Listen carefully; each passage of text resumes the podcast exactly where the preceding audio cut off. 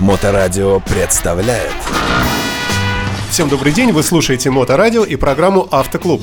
В эфирной студии нашей радиостанции постоянный автор и ведущий, председатель автоклуба А24 Денис Шубин. Денис, здравствуйте. Да, добрый день, уважаемые автомобилисты. Денис, что у нас нового, а так как у нас в стране всегда очень много нового, особенно в правовых вопросах и неожиданного зачастую, что нового, какие инициативы в области ОСАГО появились в последнее время? Да, сейчас идут диспуты по поводу ОСАГО э, между страховщиками и Центральным банком. Связано это в первую очередь с тем, что настала пора поднимать стоимость. Это я говорю по-русски, да? Кому настало, хочется спросить. Страховщикам, потому что ситуация последних там двух лет, когда, что называется, выносили кассу регионы, это я такой уже прямой текст говорю официальных заявлений, а официально это звучит, что там убытки страховщиков достигли максимума в регионах, и это действительно так. А как мы можем, как может проверить обыкновенный э, автолюбитель? То, что нам говорят по телевизору или по радио, оно такое, знаешь, руками не потрогаешь. И я на месте страховщиков тоже бы говорил, у меня сплошные убытки, давайте поднимать цену. А сам, э, как злой Кощей, над златом чахнет. Сидел бы где-то в тишине, зная, что никто меня проверить не может, и наслаждался бы лишними доходами. Это было бы так, если бы у нас этот Кощей был одна компания. Как только больше одной компании... Сговор? Нет, страховщики не сговорятся, это законы любого рынка, да, но это все равно, что мы скажем, что у нас вот там, не знаю, окей, с лентой сговорились, и у всех цены будут подняты одновременно там, на что-то, да. А вот э, все-таки механизм э, страховой, страховых компаний, он рыночный, Несмотря на что, то, что этот вид обязательный, все равно э, N компаний присутствует в каждом регионе. И действительно там ситуация была аховая, сейчас она выравнивается, но все равно не так, как надо. Связано это с тем, что во многих регионах страны в силу их бедности, будем называть, э, прямо там и низкого уровня дохода, ОСАГО превратилась просто в э, заработок для граждан, для милиционеров, для тех же сотрудников страховщиков, для, для кого угодно. Да? То есть э, существуют четкие конвейеры получения денег со страховых компаний. Всем известно, что в основном все эти компании московские, соответственно, э, все деньги, которые в этом регионе собраны, они там и остаются, а регионы, которые так называемые токсичные, это те регионы, в которые нужно все время докладывать, поскольку страховщик не может работать только в одном регионе. Он должен быть представлен во всех, я имею в виду крупных, да, соответственно, у него там такие регионы, как Питер, Москва, Ленобласть, Московская область, они всегда, скажем так, рентабельные, понятные в силу количества транспорта, э, стоимости самого ОСАГО.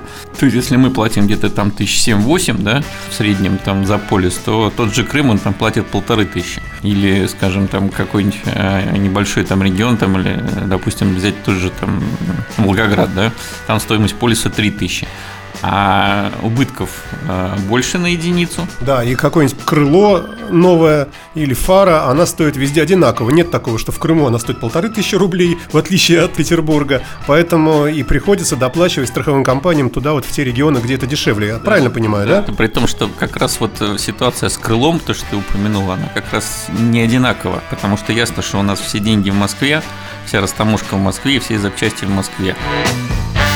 Поэтому э, стоимость того же крыла, например, в Москве там оно стоит 5 тысяч, а где-то уже на Урале оно будет стоить 8, хотя бы из-за транспортных, из-за наценки э, его туда надо доставить. То есть получается, что полис на Урале дешевый, а ремонт как раз наоборот дороже. И все это за счет страховых компаний, да? Запчасти дороже. Запчасти дороже, потому что банальная транспортная составляющая доставить крыло там с Москвы до того же Урала, а все распределительные центры дистрибьюторы находятся в Москве, мы это тоже прекрасно понимаем. Соответственно, она получается добавляет эту стоимость к стоимости ремонта. Печальную картину увидели. Итак, инициатива теперь. Причем здесь э, Центральный банк? Центральный банк сейчас регулирует деятельность страховых компаний, соответственно, его отдел, который отвечает за страховой рынок, он и является регулятором страховой деятельности, ОСАГО в частности. Соответственно, все изменения, которые планируются в ОСАГО, нужно согласовывать с ним.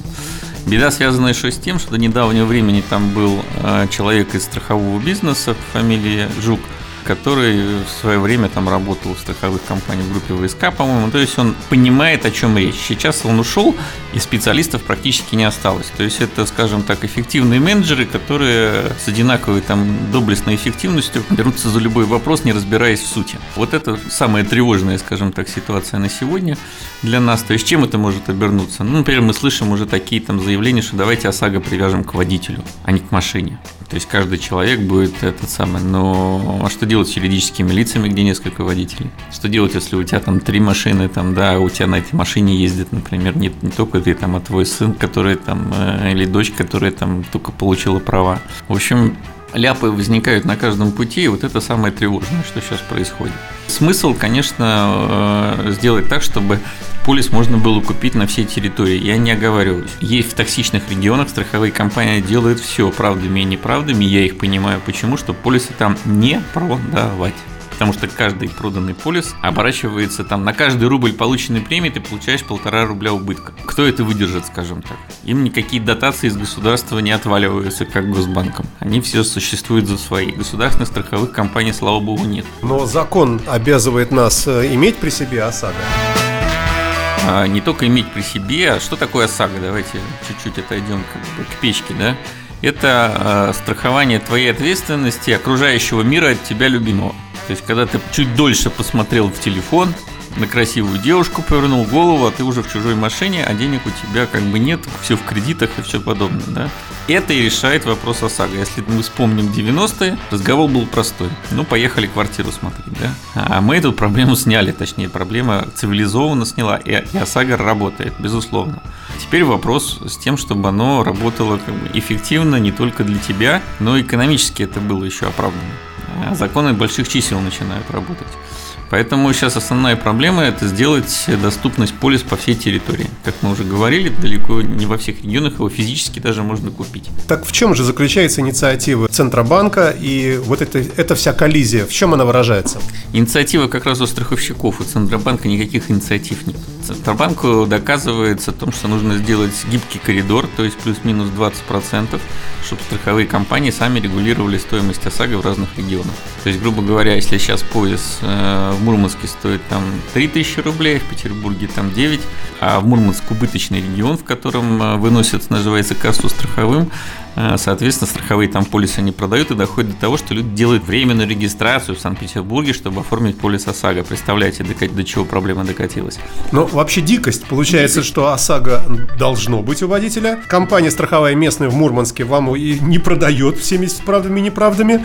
Ездить тебе надо. И вообще какая-то дикость. Так да. что, теперь получается, что страховые компании местные могут назначать сами цену на свой полис? И просто для каждого региона есть соответствующие коэффициенты. Вот страховые компании просят с тем, чтобы помимо коэффициентов, которые установлены, да, либо их более гибко регулировать, либо разрешить компаниям все-таки иметь возможность варьировать стоимости в зависимости от региона. То есть самим определять, сколько им составить наценку, там, ну, подчеркну, базовые коэффициенты остаются, да, но возможность так называемого тарифного коридора. Это основное, то, что предлагается страховыми компаниями.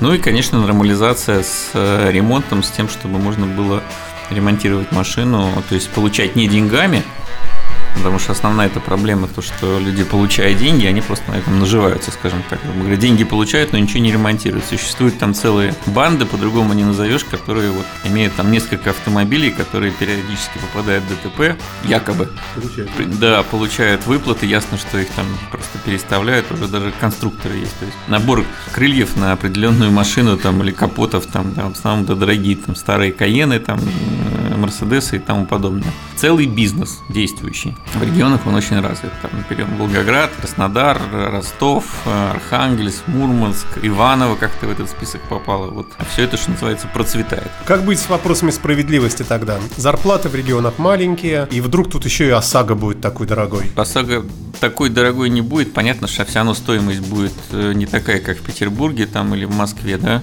А, скорее всего. А, но, по крайней мере, она увеличится. Ну, ну что такое даже 5000 рублей? Это, по сути, два бака топлива сейчас.